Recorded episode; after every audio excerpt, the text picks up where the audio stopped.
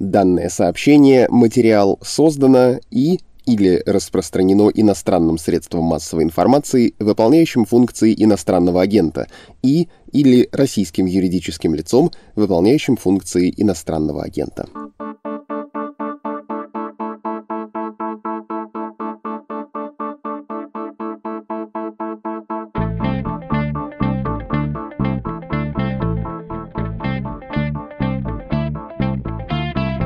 Здравствуйте, это подкаст «Что случилось?». Он посвящен новостям, которые долго остаются важными. Я его ведущий Владислав Горин. Сегодняшний эпизод будет о суде, о судебной системе России, ну и некоторых соседних стран.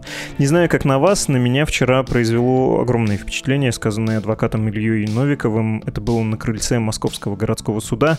Дело было вечером, 9 июня. Процесс, с которого вышел Новиков, касался признания экстремистскими организациями структуры Алексея Навального, то есть штабов и фондов включая фонд борьбы с коррупцией, и тут я вынужден сделать сноску этот фонд, фонд борьбы с коррупцией, признан иностранным агентом.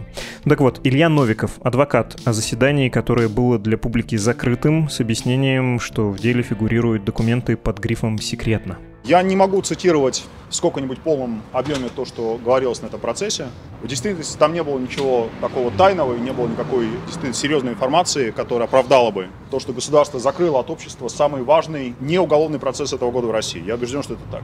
Потому что ФБК – это самая важная организация в России, и ее ликвидация, формальная ликвидация – это самое важное событие этого сезона нашей общественной жизни. Так вот, в деле не было, по моему убеждению, никакой чувствительной информации, никакой тайной информации, которая оправдала бы закрытие этого процесса от публики. Тем не менее, это решение было принято. Вы примите этого внимания, когда вы будете решать каждый сам для себя, а, насколько вы доверяете государству в этом вопросе. Вы учтете, что государство считает, что вам не нужно знать, почему принято такое решение, не иное, не нужно знать наши аргументы. А, я вам скажу только одну вещь, на которой мы закончили на этом этапе, которая, мне кажется, действительно важна.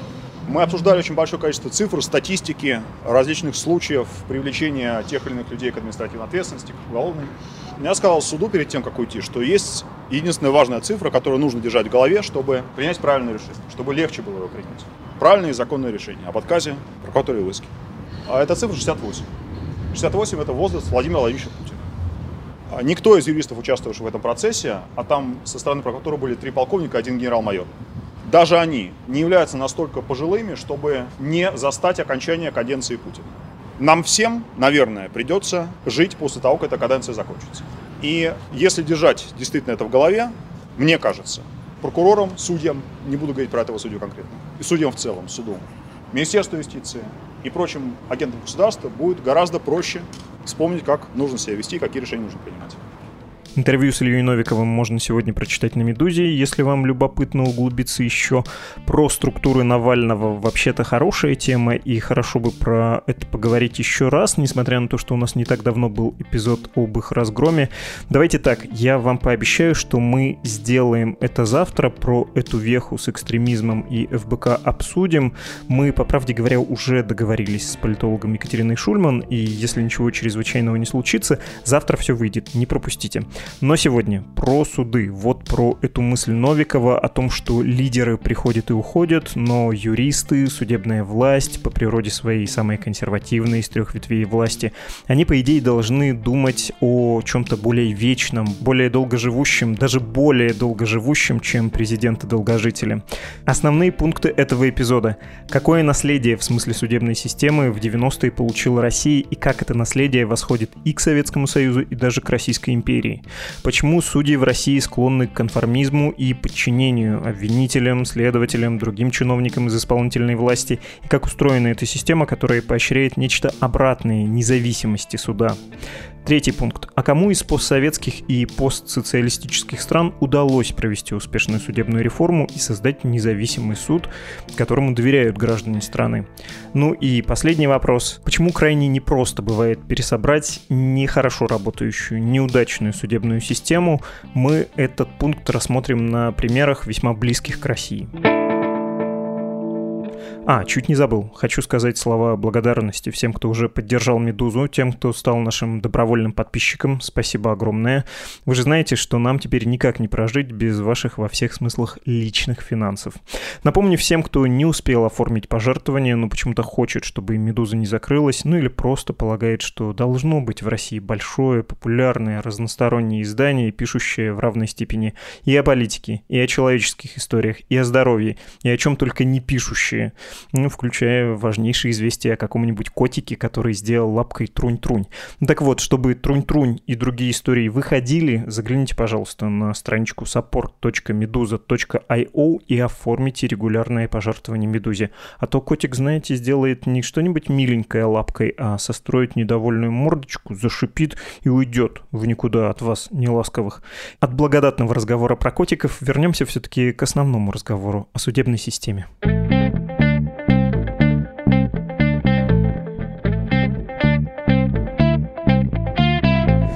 Говорим о судебных системах на постсоциалистическом пространстве. Здесь Алексей Трошев, ассоциированный профессор кафедры политологии и международных отношений Назарбаев университета, город Нурсултан, страна Казахстан. Здравствуйте, Алексей Михайлович. Добрый день. Давайте поговорим, может быть, начав с истории, с исходных данных. С каким наследством страны бывшего СССР и шире Варшавского договора оказались в конце 80-х, начале 90-х? С чего они начали строить свои судебные системы? Кто как распорядился вот этим постсоветским, постсоциалистическим наследством? Ну, здесь нужно иметь в виду несколько факторов. Первый фактор – это, конечно, все эти страны, они принадлежат системе континентального права – где роль суда и роль судей сводится к тому, чтобы применять существующий закон, который принимается законодателем совместно с исполнительной властью. Поэтому от судей фактически требовалось, это и мы говорим еще до социалистический период, от судей требовалось применение закона, а не выявление какой-то справедливости, поиска баланса между различными ценностями в обществе. Поэтому это первый очень мощный ограничитель, который не дает в современных условиях судьям решать вопросы касательно динамично развивающихся обществ, усложняющейся экономической жизни, глобализации и так далее и тому подобное. То есть этот подход очень такой формалистский, бюрократический. Он основан на юридическом позитивизме, когда воля государства выражается в законе, а судьи приводят эту волю в исполнение. Это первый ограничительный фактор, который давляет по-прежнему на том а, способе мышления, который есть у многих юристов и у судей в том числе. И простите за очевидную ремарку, в отличие от неконтинентального, в отличие от островного права, от англосаксонского, там у судей, в том числе у низовых э, судебных структур, есть возможность э, благодаря системе прецедентного права менять правила игры. Я принял решение в этом случае, что мы будем поступать так, и следующий судья, опираясь опираясь на этот прецедент, будет принимать, скорее всего, такое же решение. Преодоление прецедента — это уже такая более сложная процедура. Простите за очевидное пояснение.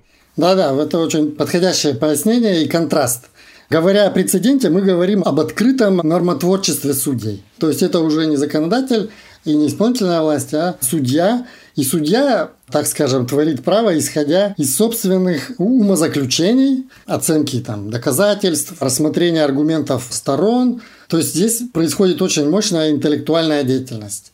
А судьи которые дальше потом смотрят на этот прецедент и его анализируют и пытаются использовать его для решения какого-то другого спора, какой-то другой правовой ситуации, они опираются не на то, что это вот источник, то есть тот орган, который принял этот прецедент, а именно на убедительность аргументации, убедительность интерпретации того или иного правила, которое тоже могло быть выработано судьями еще раньше – и они применяют его к конкретной ситуации. То есть здесь мы говорим об убедительности, об авторитете судебного решения, о репутации того судьи, который вынес то или иное решение, которое потом было принято и стало прецедентом. А в континентальной системе права там, конечно, судьи – это бюрократы, они назначаются на должность там, с 25 лет, с 30 лет, и всю жизнь они применяют те или иные нормы законодательства. Возвращаясь к нашему наследству, Касательно именно советского или социалистического наследства, здесь нужно упомянуть такой фактор, как давление исполнительной власти. То есть фактически, когда говорилось о том, что вся власть советом, фактически власть находилась в руках исполнительной власти. И, естественно, те указания индивидуальным судьям или председателям судов, поступавшие формально – или неформально от исполнительной власти. В социалистический период это была правящая партия, поэтому можем заменить, так скажем, исполнительную власть властью коммунистической партии. То есть здесь мы говорим о зависимости судов институционально и индивидуальных судей от исполнительной власти. Вот это наследие, оно продолжает давлеть. Это мы видим и на данный момент. То есть мы об этом можем говорить на конкретных примерах.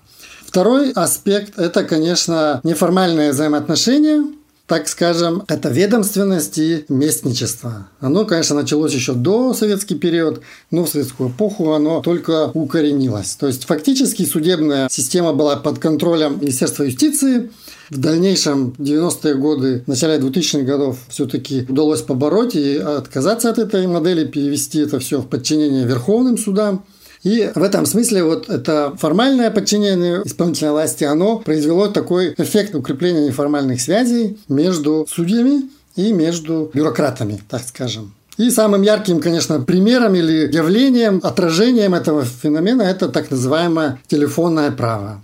В уголовном судопроизводстве это вот когда следователи или прокуроры, государственные обвинители, они предоставляют флешки с обвинительным актом, которые потом копируются судьями и ставятся. Об этом есть несколько исследований, так сказать, о плагиате. Да? Вот я бы сказал, вот эти три основных элемента наследия, с которым, так сказать, кто-то борется, а кто-то не борется в странах Восточной Европы или бывшего СССР. То есть это континентальное право, где суду отводится роль бюрократа, это доминирование исполнительной власти, то есть ее, так скажем, первое место среди всех ветвей власти. И третье – это вот такие неформальные взаимоотношения, которые складываются между различными участниками судопроизводства, вообще правоохранительной системы легко поддаться соблазну и сказать, что Восточная Европа вне СССР и республики, присоединенные в 40-е годы, считали советскую власть, э, власть социалистическую, оккупационной, и потом провели иллюстрации, пересборку, построение, по сути, новой судебной системы, а вот бывшие республики Советского Союза, у них других юристов для нас не было. Но так ли это? Верна ли это предельно упрощенная, вульгаризированная картина картина того, что случилось э, после 91 года? Так скажем, были разные попытки провести судебную реформу быстро. И в Чехии, и в Эстонии эта попытка удалась.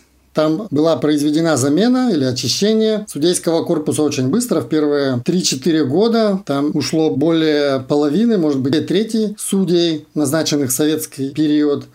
И некоторые считают, что это явилось залогом успеха судебных реформ в этих двух государствах. То есть замена кадров. Да? Как говорил товарищ Сталин, кадры решают все, поэтому для успешных реформ необходимо заменить кадры. То есть старая гвардия не может по-новому решать споры, осуществлять правосудие и так далее и тому подобное.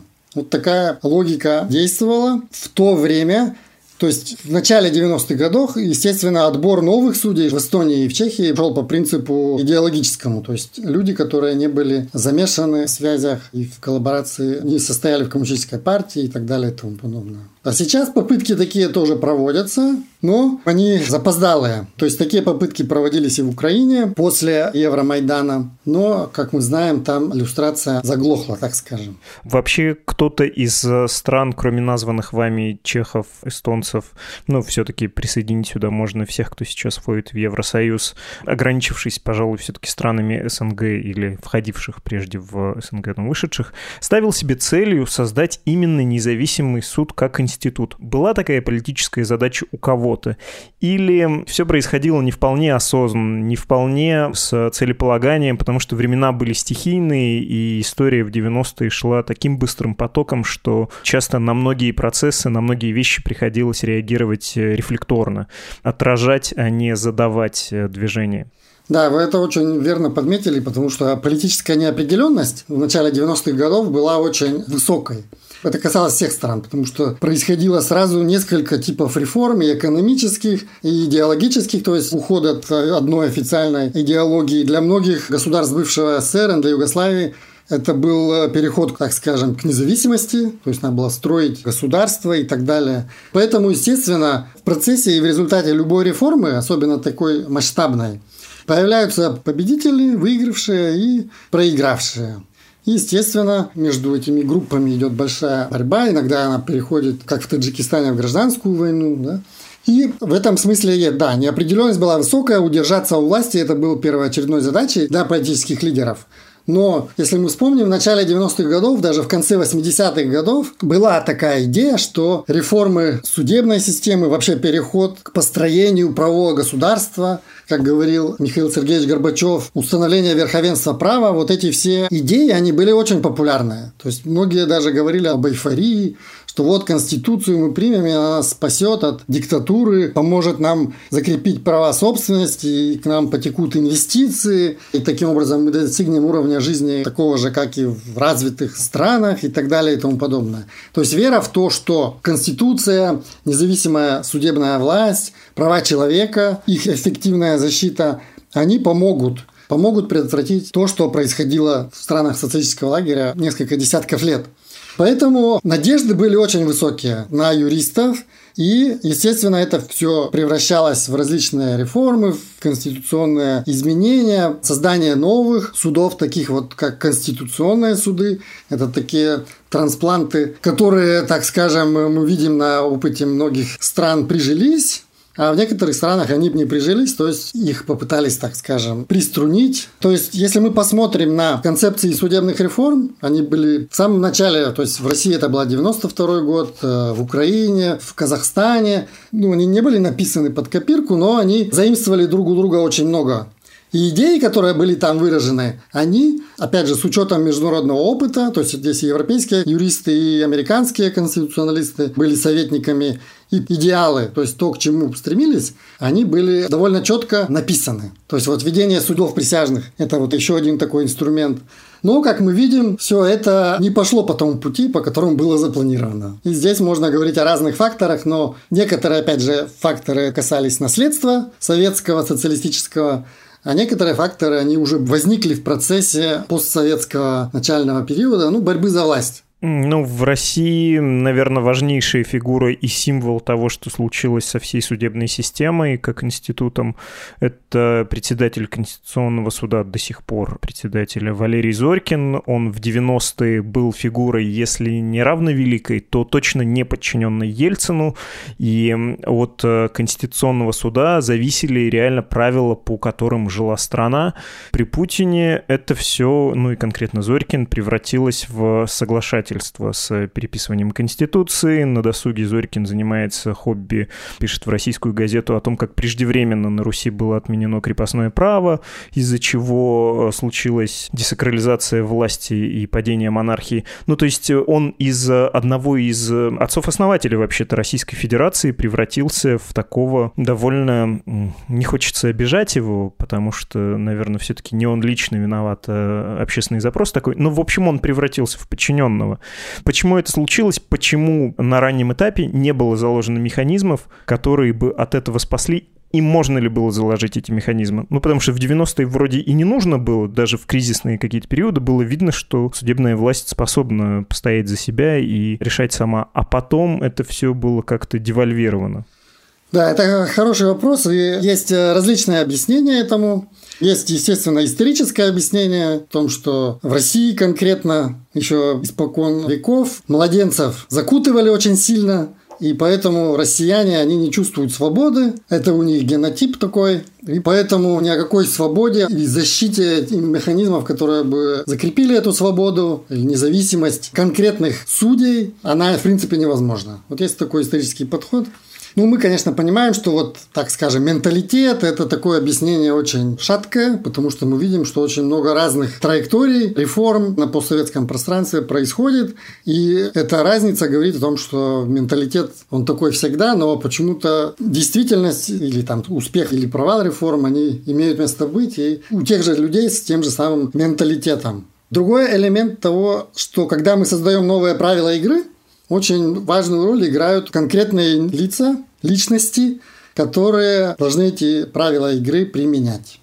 И конкретно говоря о трагедии Конституционного суда в России, о трагической судьбе, мы можем говорить о том, что ожидания, опять же, были очень высокие от Конституционного суда, но как только на него пошла атака со стороны исполнительной власти, то, естественно, никто не пришел на защиту Конституционного суда. То есть здесь один урок из этого мы можем вынести, что, что в одиночку такие институты новые, да, транспланты такие, они не приживутся, если они не смогут создать свою группу поддержки. И конкретно говоря о роли председателя Конституционного суда в России, то надо иметь в виду, что сам суд он находился под угрозой ликвидации. Это было еще и в начале 2000-х годов, и потом в 2008 году, то есть когда пришел к власти новый президент, он не был сторонником отдельного конституционного суда. В этом смысле одним из объяснений того, как повел себя Конституционный суд и председатель, это вот такая адаптация к внешним угрозам, когда у суда нет никаких сторонников среди общества. И в этом смысле Конституционному суду, как и другим центральным государственным органам власти, нужно было демонстрировать лояльность к власти придержащим. Я понимаю, что это упрощение, но просто на этих символах и на том, что происходит с высшим уровнем, всегда хорошо видно, как это все спускается вниз по системе и на что смотрят э, люди, которые принимают решения на нижних этажах той же судебной системы. В итоге мы пришли к тому, что, если говорить про Россию, судьи, которые вообще-то формально по букве закона все-таки довольно хорошо защищены. Их э, независимость вроде бы гарантирована, но на деле они оказались очень уязвимы, они про это хорошо знают, и они выбрали стратегию, как э, вы сказали, адаптации, и они соглашаются с обвинением, со следствием в любых процессах с государственными органами. Они тоже, как правило, встают на сторону органов государственной власти, а формулировка про то, что нет оснований не доверять следствию, это уже такой печальный судебный мем. Почему это случилось с примерно всеми судьями в России? Почему даже чисто бюрократическая логика от отвоевывать свою полянку и демонстрировать там свою важность, неважно, в коррупционных соображениях, в аппаратных, да, в случае с такой большой расширенной бюрократией, почему это так плохо работает? Почему они даже, ну вот на уровне инстинкта бюрократа очень мало это демонстрируют? Ну или, хорошо, в сравнении, вот даже такая куцая законодательная власть в России показывает свою строптивость больше, чем судебная. Это просто малозаметно или это так и есть? Они слишком выстроены, вышкалены и напуганы. Ну, здесь нужно опять иметь в виду вот ту инерцию, которая унаследована с советского периода. То есть это довольно рискованная позиция, когда нужно заявлять о себе как носителе власти. То есть для любого бюрократа они, естественно, каждая из них носит власть, но они ее используют по отношению к подчиненным или к тем простым россиянам, гражданам, которые просят у них справки, там различные документы, получают какие-то услуги.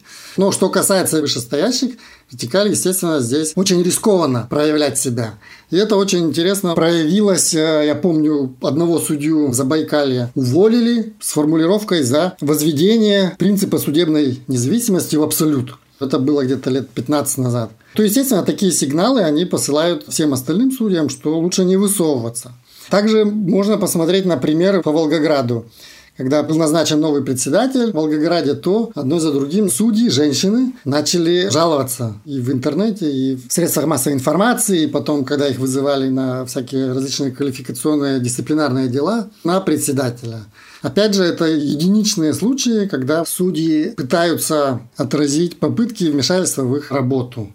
Здесь очень интересно посмотреть на другие страны. Вот в Украине то же самое. Мы можем посмотреть, когда после Евромайдана была произведена люстрация, то есть все председатели судов, всех, начиная с областных и до районных, были уволены, то есть они остались простыми судьями, и все судьи должны были провести выборы своих председателей. И вот исследователи, в частности, профессор Мария Попова, она работает в Могильском университете в Канаде, она посчитала и выяснилось, что только один из пяти председателей не были переизбраны.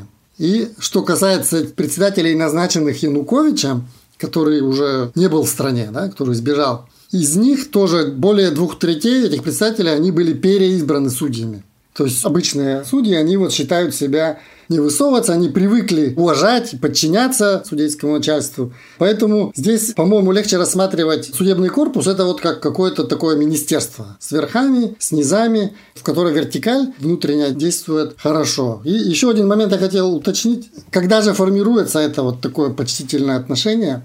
И здесь, опять же, профессор э, США Кэтрин Хендли, это Висконсинский университет, она проводила большой социологический опрос среди студентов юридического факультета в России.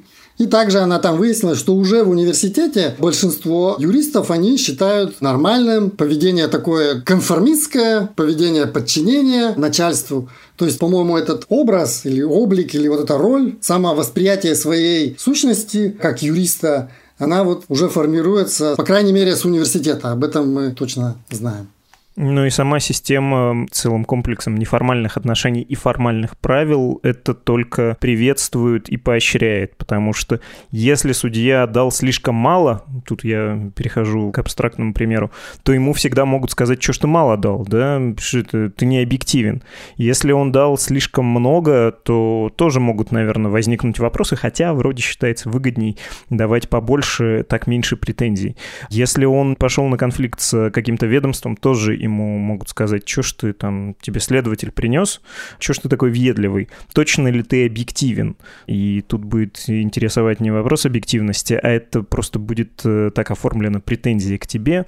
Будь как все. В общем, понятно. Понятно, как это устроено психологически, и отсутствие, надо, наверное, повториться из начала разговора, общественной поддержки и специфически настроенные правила, они провоцируют к подобному поведению. Люди адаптируются, все мы живые. Вы начали уже говорить про Украину, давайте попробуем еще про бывший соцлагерь поговорить, э, про те страны, которые успешно реформировали свои судебные системы, но это чуть попозже, и про тех, кто старается. Вот вы уже сказали, что Украина старается, при Порошенко была реформа, Зеленский сейчас э, обещает, готовит, и там судьи блокируют изменения на самом деле. Кажется, Казахстан молодец, потому что ввел у себя, пусть очень локально ограниченно англосаксонскую правовую систему, но это обкатывание практик, которые, возможно, при других обстоятельствах можно будет расширить. А кто еще в ряду тех, кто старается? Грузия, может быть? Кого бы вы выделили? Ну, если считать, грубо говоря, то вот Эстония – это, конечно, образец того, как проводились судебные реформы, то есть то, чего они достигли. Как они проводились, это они проводились постепенно, Начали, опять же, там они реформу с ликвидации Верховного суда советского периода, и они восстановили Верховный суд Эстонской Республики, который существовал в 20-30-х годах. То есть там в нем заменили и председателя, и судей. Также там провели иллюстрацию.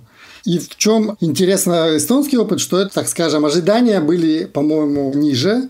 И поэтому судьям и политикам им удалось провести реформу и добиться каких-то успехов. То есть здесь мы говорим и об уголовных делах, и о гражданских делах. Вот в уголовных делах, естественно, во всех странах постсоветского региона уголовное судопроизводство, оно, конечно, хуже, если мы говорим о каком-то идеале, чем гражданское. Это, опять же, свидетельствует о том давлении исполнительной власти, правоохранительной системы. В Эстонии касательно уголовного судопроизводства они отменили само понятие уголовного дела. Вот это был очень резкий шаг, то есть судья принимает все доказательства в суде, а не смотрит на уголовное дело, несколько томов, и когда уже формируется мнение судьи о том. И интересно, что когда это сначала не отменили, то эстонские судьи пошли на хитрость. Они сначала организовывали предварительное судебное заседание. В России тоже есть. На предварительном судебном заседании они получали материалы от государственного обвинителя и от адвоката. После этого они сразу же прекращали заседание, делали перерыв на несколько дней. Там они изучали все материалы обвинения и, значит, формировали свой обвинительный уклон. И продолжали по старинке потом, значит, э, осуждать. Ну и потом, когда это все выяснилось, то они вообще отменили, то есть они запретили судьям изучать, то есть делать перерыв для изучения материалов обвинительного заключения и так далее и тому подобное. Это к чему приводит? что очень часто в странах, где вот существует так называемая инквизиционная модель уголовного судопроизводства, и вот эта явка с повинной, когда человек признается на следствии до суда в чем-то, а в суде он говорит, или она говорит, что вот на меня давили, меня пытали, поэтому все это, что я говорил до суда, это все неправда. А судьи очень часто говорят, ну, раз ты меняешь показания, значит, ты неправду говоришь, поэтому все эти доказательства, которые были получены до суда, они имеют силу, и мы на основе их и вынесем приговор. В Эстонии состязательный уголовный процесс уголовное судопроизводство. То есть вот в этом успех, и там пропорция оправдательных приговоров, она тоже повысилась где-то около 10%. То есть это примерно европейский уровень. Об успехах можно говорить по различным направлениям судебной реформы.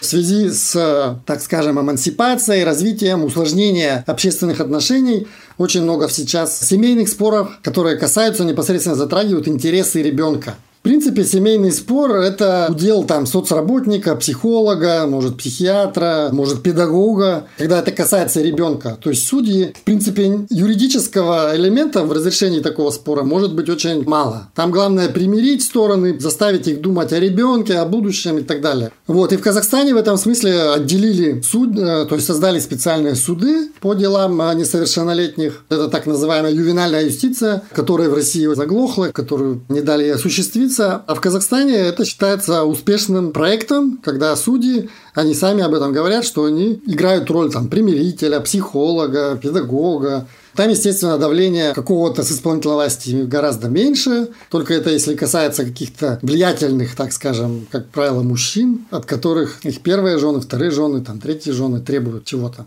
В этом смысле это успех в Грузии, как вы упомянули, да, тут по экономическим спорам это большой прогресс, то есть там можно говорить о беспристрастности, а по уголовному правосудию, конечно, там не очень успешно. А и, кстати, вот говоря о странах, членах Евросоюза, то есть вот на примере балтийских стран, Латвии, Литвы, Эстонии, контраст очень виден. То есть Эстония достигла прогресса, а Латвия и Литва, они еще не достигли. То есть здесь влияние Евросоюза, конечно, играет роль, но она ограничена. Если говорить о все-таки Украине и Грузии, почему не совсем получилось? Это резистентность, сопротивление судейского корпуса, о котором мы говорили, или политические вопросы? Да, мы знаем, что Украина очень полифоничная в политическом смысле страна. Это и хорошо, бывает, а бывает и не очень хорошо, если нужно быстро какую-то реформу провести. В чем там запинка? Есть одна общая деталь, или одна из причин, общая для Украины и для Грузии, это преданность политической элиты или политического руководства к идеалам верховенства права. И одним из таких элементов это является судейская независимость. В обоих странах пока мы не наблюдаем и не наблюдали за последние там, 15 лет, скажем так, да, мы не наблюдали этой преданности. Или там можем сказать отсутствие политической воли на независимый суд. Об этом проводилось много исследований и социологических опросов. Одним индикатором, по которому судят об успехе или провале судебных реформ, это доверие к суду. То есть проводятся социологические опросы среди всех граждан, спрашивают их о доверии, например, и Верховному суду, Конституционному суду, местному суду. И в обеих странах этот индикатор, он низкий, и в Украине конкретнее этот индикатор снижается. То есть со времен оранжевой революции, когда Верховный суд отменил результаты второго тура из-за того, что были систематические нарушения правил выборов, в тот момент доверие выросло, но после этого оно стабильно падало при каждом президенте. Естественно, каждый президент после Кучмы, он заявлял о том, что вот мы построим независимый суд, и принималось очень много законов, создавались новые суды. Вот последний суд был создан Высший антикоррупционный суд, но доверие украинцев к ним не растет, а только пока падает. Хорошо, похвалим за попытку, особенно я должен сказать, поскольку я в России нахожусь. У нас-то судебная реформа даже не на повестке сейчас, во всяком случае, у нынешней правящей группы. Если говорить про страны Европы, мы можем наблюдать еще и откат, на самом деле, в судебной независимости. Я говорю про Польшу и про Венгрию времен, ну, вот, собственно, нынешних Качинского и Урбана, когда они пытались отыграть э, в случае с Верховным судом в первую очередь э, немножечко назад, поставить под больший контроль судей, а Евросоюз, он, в общем, этому препятствовал, и он помогал судебным системам. Насколько большой фактор Евросоюз, и вот мы здесь вздыхаем про то, что у нас суд, может быть, не очень независимый. Повезло бы нам больше, если бы мы находились под влиянием Европейского суда или нет? Это довольно декоративный фактор. Все равно все зависит от э, общества, которое проводит реформы, встает на путь, когда судебная независимость считается большой ценностью. Да, о роли Евросоюза можно говорить долго. И здесь нужно иметь в виду, что, естественно, членство в нем, оно привлекает. Поэтому многие государства Восточной Европы, они пытались и пытаются стать членом. Для этого они приводят в соответствие с европейскими законами различные свои законы, там меняют конституции, создают какие-то учреждения, а, новые механизмы. То есть мы говорим о таком, а, если говорить экономическим языком, это предложение различных механизмов, институтов, процедур, организаций. Как только они вступают в Европейский Союз, то начинается, естественно, замедление этого процесса реформ, потому что мы уже вступили, мы уже европейцы, и поэтому мы достигли чего мы хотели, поэтому можно расслабиться и так далее и тому подобное. Естественно, этот процесс вступления, он политический. Например, балтийские страны, они вступали группой, чтобы никого не обидеть и так далее. Поэтому вот этот фокус Европейского Союза на том, что вот примите законы, создайте новые механизмы и так далее, он такой довольно поверхностный. И мы видим, что в случаях, значит, э, Венгрии, одно время Румынии, Польши, сейчас мы видим, что вот механизмы были эти созданы, все процедуры приняты, демократия установилась, но когда к власти приходят популисты или консерваторы, или ну, какие-то, как в Голливуде говорят, плохие ребята, то вся эта инфраструктура, она довольно легко и быстро может нейтрализоваться или стать дрессированной. Ну, то, что происходит с Евросоюзом и с Венгрией, с Польшей, то мы видим, что с Венгрией, по крайней мере, очень долго ждал, чтобы погрозить пальцем, да, в отношении Польши там все-таки было принято решение на уровне Евросоюза, что Польша делает что-то не то судьями и так далее. Но когда большинство контролируется одной партией, то здесь, хоть это будет и страны Евросоюза, хоть и страны Северной Америки или любой другой развитой демократии, то соблазн, естественно, есть в том, чтобы монополизировать, сосредоточить власть в одних руках. То есть это такая логика любого политика, любого политического лидера, который борется с неопределенностью, в том, чтобы контролировать любого потенциального соперника. Здесь нужно еще иметь в виду, что необходимо обществу иметь э, спрос на верховенство права. Если мы говорим экономическими опять терминами, то вот есть предложение, но также должен быть спрос. То есть если есть в обществе спрос на популистов, это значит, что общество болеет болеет чем-то, а не такая надстройка в виде судов, там, парламентов или там, омбудсменов или каких-то других э, механизмов, которые могли бы ограничить. Ну вот в США мы видим, что значит, популист ограничен. То есть э, избиратели сделали свой выбор и наказали популиста. А в Венгрии, в Польше пока поддержка у них избирателей остается. Естественно, они манипулируют правилами для того, чтобы эта поддержка продолжалась и помогала им делать свои дела. В общем, понятно, что судебный институт очень консервативный, он крайне медленно меняется, в том числе в хорошую сторону. Ему труднее измениться, если нет э, базовой, довольно сильной, устойчивой поддержки или, точнее, запроса на правосудие. И тем не менее, вот если представить, что в России вдруг встала необходимость изменить судебную систему, сделать ее более независимой, соответственно, ну, будем надеяться, что более независимая станет более гуманной и более какой-то, что ли, законопослушный. Вы бы какие предложили советы? Я понимаю, что это вопрос из разряда, как э, переустроить мир, но тем не менее, может быть, есть э, несколько пунктов, на которые вы бы обратили в первую очередь внимание, если бы вас вдруг попросили стать советником. Ну, один, конечно, элемент это должен быть спрос внутри судейского корпуса на изменения. Спрос на гуманность, на справедливость, на беспристрастность. А где его получить? Вот есть пример Испании, которая тоже была диктатура, которая была приостановлена да, в европейском сообществе. То есть вот после падения диктатуры Франка также судьи были консервативны, с уклоном обвинительным и так далее и тому подобное. Но что случилось в Испании? В том, что вот в Каталонии группа судей, то есть Каталония у них идентичность каталонская, не испанская, да, то есть все-таки строилась на каком-то расколе идентичности. Вот эта группа, она активизировалась, она стала требовать быстрее ускорения реформ, приближения к Европе или возвращения к Европе, к европейским стандартам прав человека, беспристрастного независимого суда, справедливого судебного разбирательства. И потом эта группа, она смогла заразить судей других регионов. И потом получалось так, что уже Верховный суд получается консервативный, ретроградный, а вот судьи в Барселоне, они более продвинутые. Вот это, опять же, концепция репутации судей, которая в странах англосаксонского права, общего права, она очень сильно развита. То есть судьей становится человек, который завоевал репутацию среди юристов. То есть построение этой юридической профессии, которая бы потом выдвигала из себя и поощряла выскочек которые бы толкали или там сражались, да, боролись за судейскую независимость, индивидуальную или институциональную. Вот это, по-моему, один из основных факторов, которого пока в России это такой долгосрочный. То есть это все начинается с юридических факультетов да, или с юридических академий, когда студенты, опять же, они должны требовать от преподавателей более качественного образования. Да? Ну, то есть не просто заучивание текстов там, законов или постановлений Пленума Верховного Суда, а интерпретации закона. Вот интерпретация закона – это тоже такая у нас упрощенное понятие, что вот одна статья в законе имеет только одно значение – а в Конституционный суд и в России, и в других странах постсоветских они все-таки пытаются показать, что есть конституционно-правовой смысл нормы закона. И он отличается от того толкования, которое ему дают там прокуратура, МВД или Министерство финансов или Министерство соцзащиты. То есть такое понятие того, что одно правило может быть интерпретировано по-разному, оно у нас существует до уровня фольклора, шуток, да, что двух юристов три мнения, но как только этот юристы они поступают на государственную службу, то, естественно, они принимают только одно верное толкование, которое создано или спущено сверху, или дано старшими товарищами, или принято в группе. Это вот один элемент. Второй элемент – это, естественно, более глубокое проникновение европейских или там западных ценностей.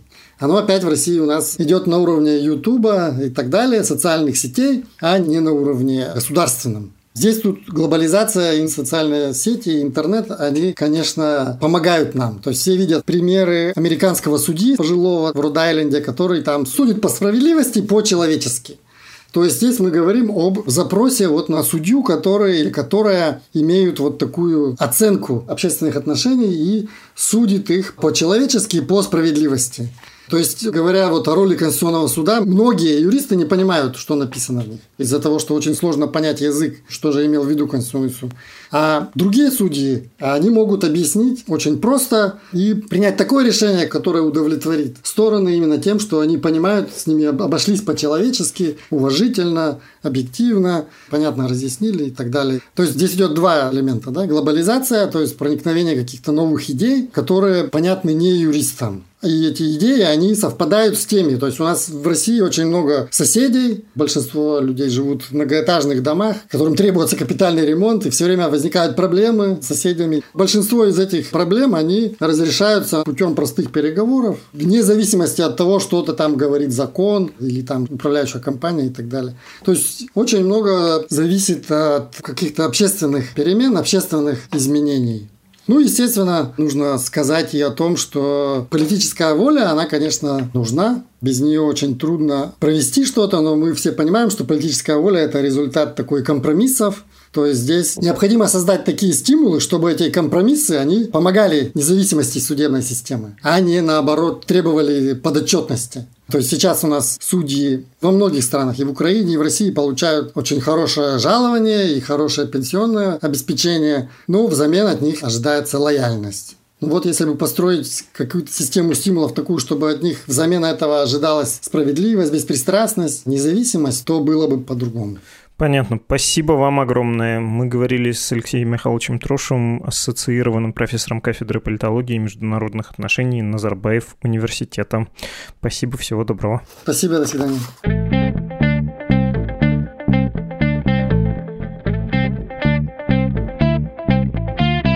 Слушали подкаст «Что случилось?» о новостях, которые долго остаются важными. И чуть не забыл спросить. Вы по адресу support.meduza.io уже сходили? Оформили нам пожертвование?